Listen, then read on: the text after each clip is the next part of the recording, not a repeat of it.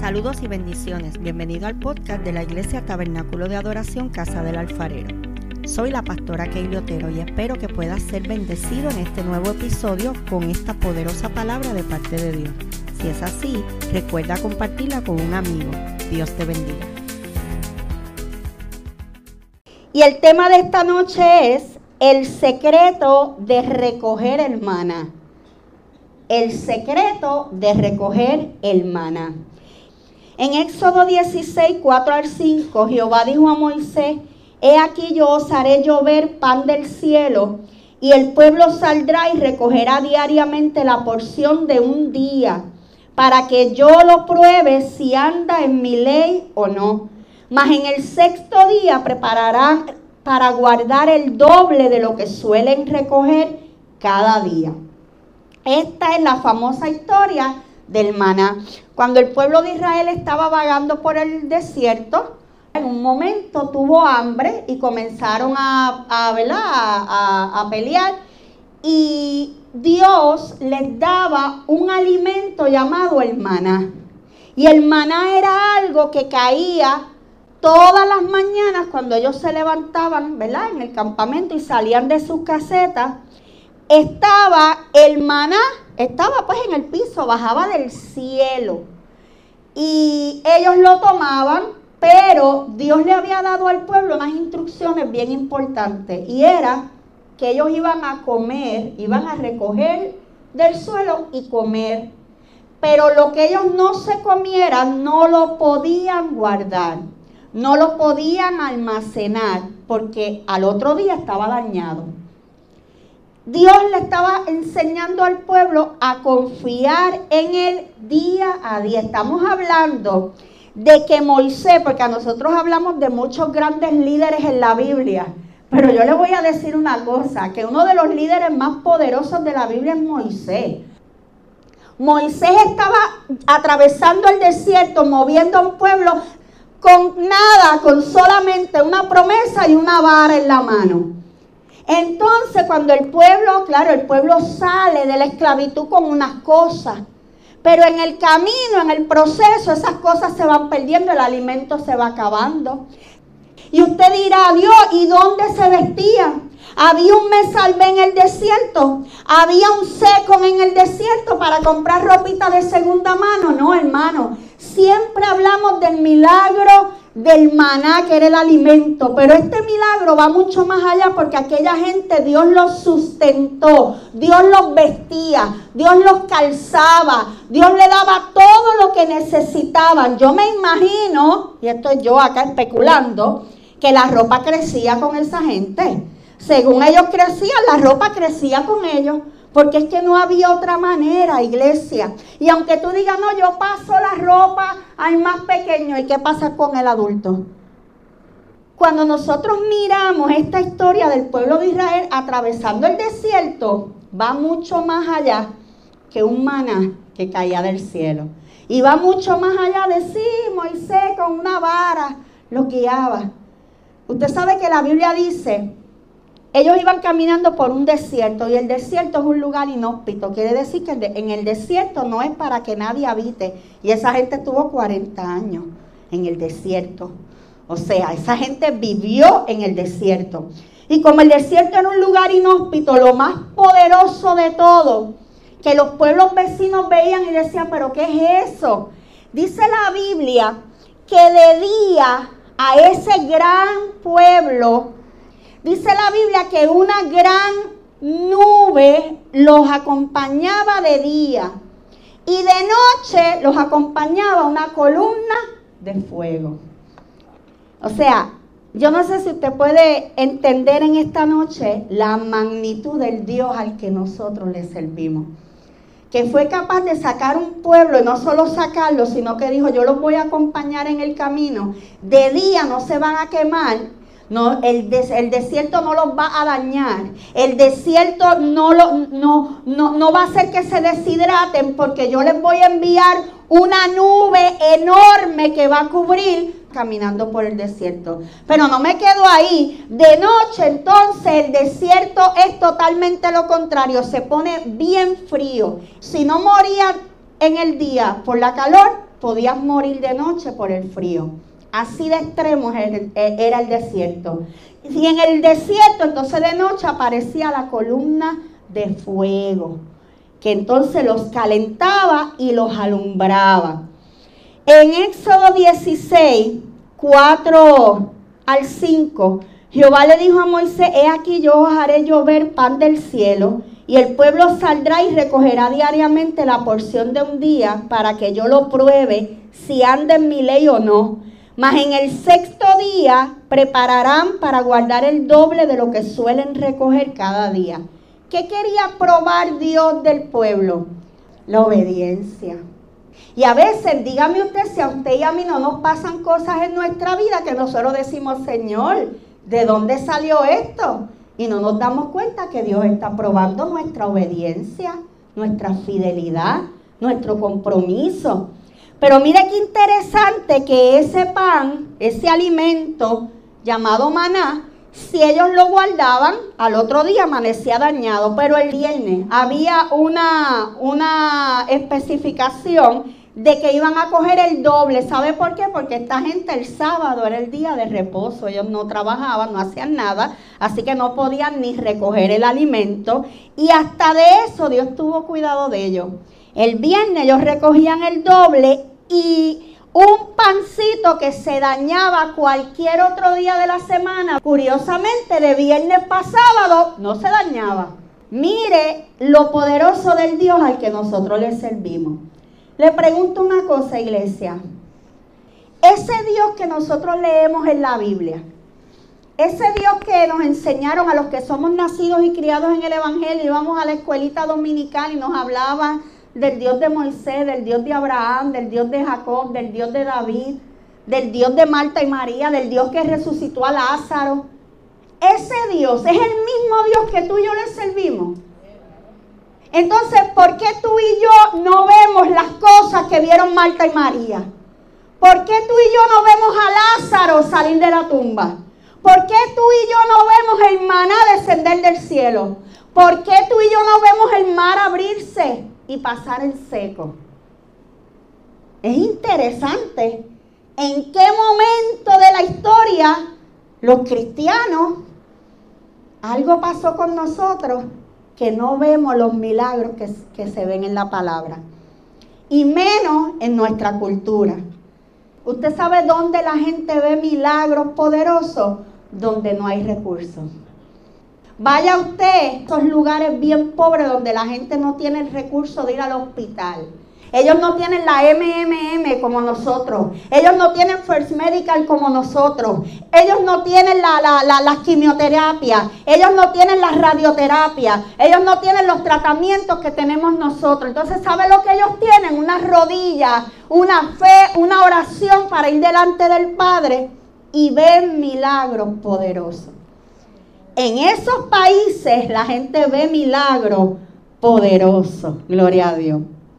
Pero volviendo al maná, el maná era el sustento diario de Dios para su pueblo Israel. Y usted y yo, ¿creemos que Dios nos sustenta día a día?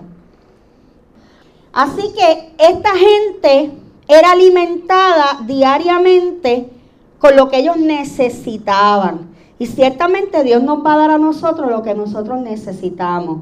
Es bien interesante esa instrucción de Dios de que no guardaran, porque Dios quería la dependencia. Yo no sé cuántos de nosotros seríamos capaces de depender de Dios a esa magnitud. Eso es creer, como cantamos ahí una alabanza que dice, miraré a lo invisible.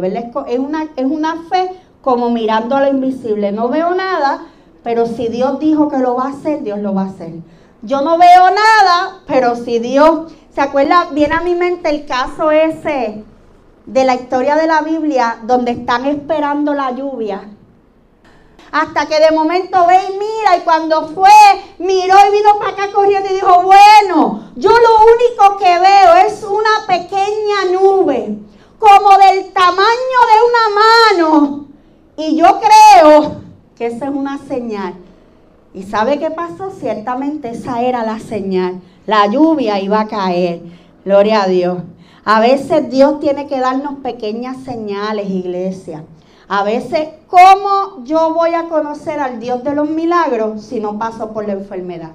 ¿Cómo voy a conocer al Dios de la provisión si nunca tengo escasez? ¿Cómo voy a conocer al Dios que, que me ama si no me siento desamada, incomprendida?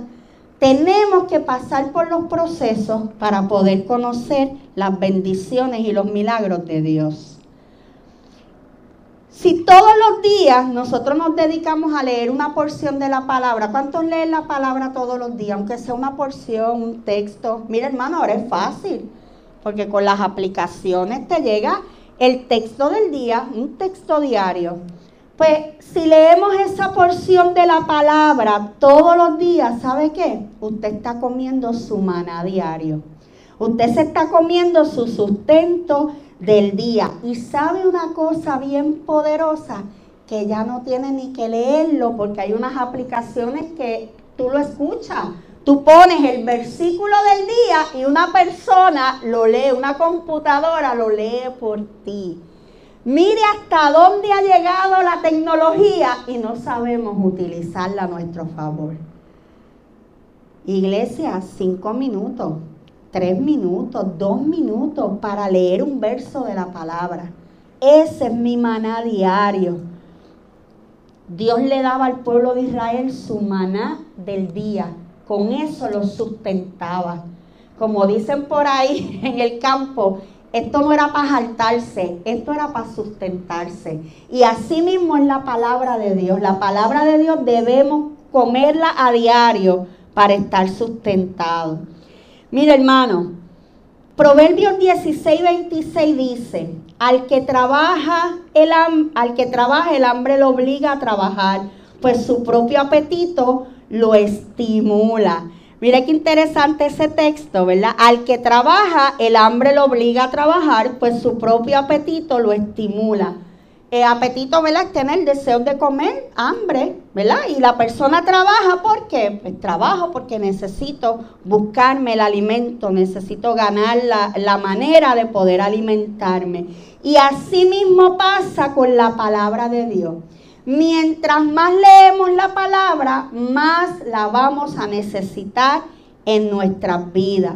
Mientras más leemos la palabra, y no solo leerla, escudriñarla, a veces leemos un texto, ok, lo leí, pero vamos a escudriñarla. Un ejemplo. Es pues la fe, la certeza de lo que se espera, la convicción de lo que no se ve. Ok, yo sé lo que es fe. Pero ¿qué es certeza? Y busca en el diccionario certeza. Oh, mira, certeza. Es pues la fe, la certeza de lo que se espera. La convicción. ¿Qué, qué convicción? Hermano, no, no todo el vocabulario no lo sabemos, ¿verdad, Wanda? Nosotras sabemos un poquito más porque somos maestras.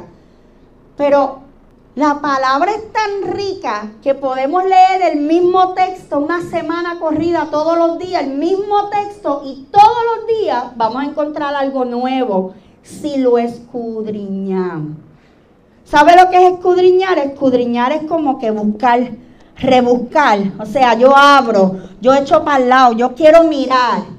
Y entonces, mira hermano, en la palabra tenemos que ser así. No es leer ese texto por la mañana, es pues la fe, la certeza de lo que se espera, la convicción de lo que no sé. Señor, amén, gracias por tu palabra. No, detente un momento. ¿Qué certeza? ¿Qué convicción? Les voy a preguntar algo. ¿Cuántos comen aquí antes de, de acostarse a dormir? Los que han comido de noche, ¿no les pasa que cuando usted se levanta al otro día tiene un hambre pero atroz? Es una cosa, cuando uno come antes de acostarse, algo pasa en el estómago que al otro día nos levantamos enmayados. Pues eso es lo que pasa cuando escudriñamos la palabra de Dios. Yo hoy me siento, me leo un verso de la palabra, me leo un salmo, me leo un capítulo de la Biblia y al otro día mi espíritu va a despertar esmayado. Es como un hambre, como una cosa que Dios mío, tengo que comerme algo porque si no, y entonces volvemos. Y así se convierte en un estilo de vida, iglesia, porque es necesario estudiar las escrituras. Y yo no lo estoy juzgando a usted, ni lo estoy en esta noche, no se sienta regañado. Créame que esta palabra es para mí también. Nosotros pues venimos de una escuela maravillosa, pero no había los recursos que hay ahora.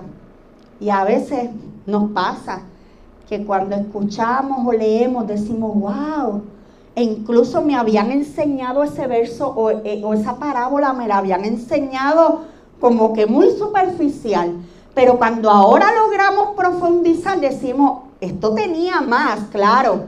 En aquellos tiempos nos daban lo que ellos podían dar. Pero ahora nosotros vamos a tratar, iglesia, de prepararnos en esta casa para darle a esta generación que se está levantando, que están allá arriba ahora, darle buena palabra. La palabra no es para entretener, la palabra es para edificar, la palabra es para crecer, la palabra es para sanar.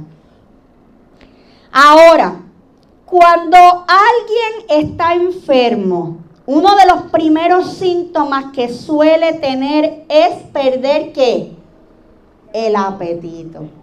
Pues así mismo, y cuando perdemos el apetito dejamos de comer, pues así mismo es a nivel espiritual.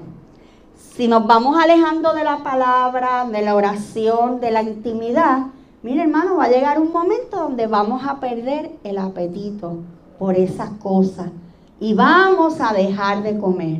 Y el día que dejamos de comer las cosas espirituales, viene la enfermedad y la muerte espiritual. ¿Cuántos han visto esos, esos anuncios que no nos gusta verlos, pero pues son una realidad?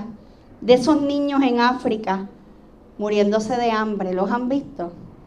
Y esos niños, y a veces cuando eh, el que habla dice, este fulano de tal tiene 21 años y cuando usted mira es un niño. O sea, el cuerpo es de un niño y está totalmente pegado en los huesos, totalmente. ¿Por qué? ¿Sabe cómo se llama? Eso no es hambre, eso ya es desnutrición. Ya esa persona está desnutrida.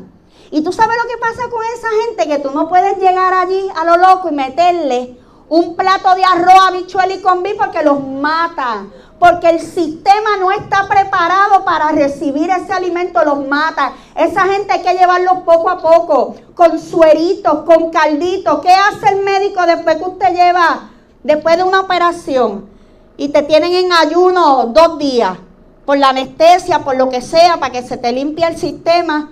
¿Qué es lo primero que te traen? Un caldo. No te traen una pechuga ni, ni, un, ni un canto de lechón, porque te matan. Te traen un caldito. Si queremos crecer espiritualmente, no podemos ser místicos en las cosas del Señor. Ay, es que yo no puedo ayunar, ay, es que yo no puedo orar, ay, es que yo me canso. No, hermano, tenemos que buscar la manera, ¿verdad? de alimentarnos en el Señor. Igual que con la enfermedad del cuerpo, que lo primero que se pierde es el apetito, cuando estamos a nivel espiritual, perdemos el apetito por el alimento espiritual, que es la oración, la palabra, la adoración, la intimidad y la comunión con los hermanos en la fe. ¿Cuántos han perdido alguna vez el apetito espiritual? Hermanos, lo hemos perdido y no levante la mano, pero ¿cuántos pueden esta noche identificar y decir, ahora mismo yo no tengo apetito espiritual? Esa se la contesta para usted. Esta última iglesia, la comunión con los hermanos en la fe, es demasiado importante porque usualmente cuando estamos enfermos nos quedamos solos en la casa y probablemente casi nadie quiere visitarnos por miedo a contagiarse. Pero cuidado cuando nos aislamos porque somos más vulnerables. Si usted se siente débil espiritualmente, se siente cansado, confundido, ay, es que no tengo ganas de ir a la iglesia, es que estoy pasando una prueba y no quiero que me pregunten, no quiero que nadie me diga, mira hermano, sacuda, eso es lo que quiere el enemigo, aislarlo, sacuda eso y llegue a la iglesia. Llegue a la iglesia porque es el lugar de restauración, es el lugar de sanidad. Mire, cuando perdemos el apetito, el médico nos dará un tratamiento para aumentar eh, el apetito, ¿verdad? Porque si no tengo hambre, no buscaré cómo alimentarme y si no me alimento, me muero. Así que esta noche podamos orar y decirle, Señor, cuando tú veas que no tengo apetito por tu presencia, búscame, invítame, hostígame, porque si no me alimento de tu palabra, si no me alimento de tu presencia, me voy a morir. Iglesia, si no nos alimentamos de las cosas espirituales, vamos a morir. Amén. Mire, el autor escribió, el apetito espiritual es absolutamente esencial para la salud espiritual, porque sin él no estaremos motivados para alimentarnos con el alimento de la palabra. Si yo no tengo apetito por las cosas espirituales, no las voy a buscar. Así que necesitamos desarrollar, que el Espíritu Santo nos ayude a desarrollar ese apetito. Como ya les dije, el pueblo de Israel en el desierto era alimentado por Dios con el maná, pero Dios lo enviaba y ellos debían que recogerlo. Dios lo enviaba, pero ellos tenían que hacer el acto de fe de recoger y comer lo necesario. Esa era la provisión de Dios. Ya le dije que no lo podían guardar porque Dios quería ver su fidelidad, ver su fe. Ellos tenían que salir a buscar ese alimento. Y nosotros también, iglesia. Nosotros no podemos depender del líder, del hermano. Los hijos no pueden depender de los padres. Usted vaya donde un hermano y diga, mira, ayúdame a orar, acompáñame a orar, pero no le diga, ora por mí. Mira, ora por mí que voy para una entrevista. Y mientras yo oro por, por ti, tú estás jugando PlayStation antes de ir a la entrevista. Ay, ora por mí que me van a hacer un estudio ahí de la carótida y no sé. Pues, entonces, mientras yo orando por la carótida, Señor Padre, que esa carótida salga, Padre, ahora todo coágulo en el nombre de Jesús. Y la persona en el mall haga su parte, haga su parte, ¿verdad? Es necesario que nosotros recojamos nuestro maná diariamente. ¿Cuántos oramos diariamente? ¿Cuántos leemos la Biblia diariamente? ¿Cuántos sacamos un tiempito? Mira hermano, hoy es tan fácil. Hoy estos aparatitos, usted sabe que ahí hay planes para usted leer la Biblia y te da una lectura cortita y te manda. Ahora aquí en estos aparatitos usted puede escuchar reflexiones cortitas. Hay reflexiones desde tres minutos, de cinco, Hoy es fácil, hoy es fácil comer el maná diario. Está accesible. Para el pueblo de Israel era fácil comerlo porque llegaba del cielo, lo tenían ahí todos los días. Pero Dios lo que no quería era que lo guardaran. No, no es que yo te lo voy a dar a diario. Y Dios en esta noche nos está diciendo, necesito iglesia. Empezando por la cabeza, empezando por los pastores el Señor nos está diciendo esta noche, necesito que vuelvan, como decían antes, a la senda antigua. Y qué triste que para los cristianos la senda antigua era el ayuno, la oración, la intimidad con Dios. Esa no es la, senda antigua, esa es la senda del cristiano. Ese es el camino que el cristiano siempre debe caminar. Y tenemos que volver ahí, iglesia.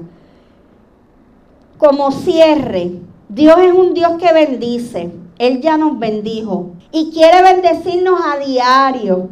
Es importante que cada uno de nosotros aprendamos a recoger el maná para nosotros mismos. Mira, hermano, a veces tú mandas a, qué sé yo, a alguien, a, mira, cómprame aquello allí en el colmado y te traen lo que, la marca que no te gusta o te trae una cosa que se parece pero no era lo que tú querías. Y a veces pasamos más trabajo cuando mandamos a otros a hacer las cosas por nosotros. Pues mira hermano, a nivel espiritual es igual. No mande a nadie a orar por usted, ore, ore usted, porque usted sabe cuál es su necesidad. Aprenda a orar por usted mismo. Aprenda a buscar esa bendición de Dios. Él ya nos bendijo, iglesia, quiere bendecirnos a diario. No podemos depender del maná que se predica los domingos y los miércoles. tenemos que tener nuestra consistencia diaria para tener un tiempo de intimar con Dios, de leer su palabra, de orar y adorar. Porque si no hacemos esto, pronto llegará la anemia espiritual y esta nos podría llevar a la muerte espiritual. La Biblia dice, de la abundancia del corazón habla la boca. O sea, si como cristiana lo que en mi corazón hay es palabra de Dios, pues eso es lo que yo voy a hablar. Pero si lo que yo tengo en mi corazón no es la palabra de Dios, no es intimidad, no es oración, entonces ¿qué va a salir de mi boca? Así que ahí donde estás, inclina tu rostro y vamos a orar. Bendiciones. Si este episodio ha sido de bendición para ti, compártelo para que otros puedan ser edificados. Te invito a que nos busquen en Facebook como Tabernáculo de Adoración Casa del Alfarero y te suscribas a nuestros podcasts en las diferentes plataformas. Y así no te perderás ninguno de nuestros episodios. Dios te bendiga.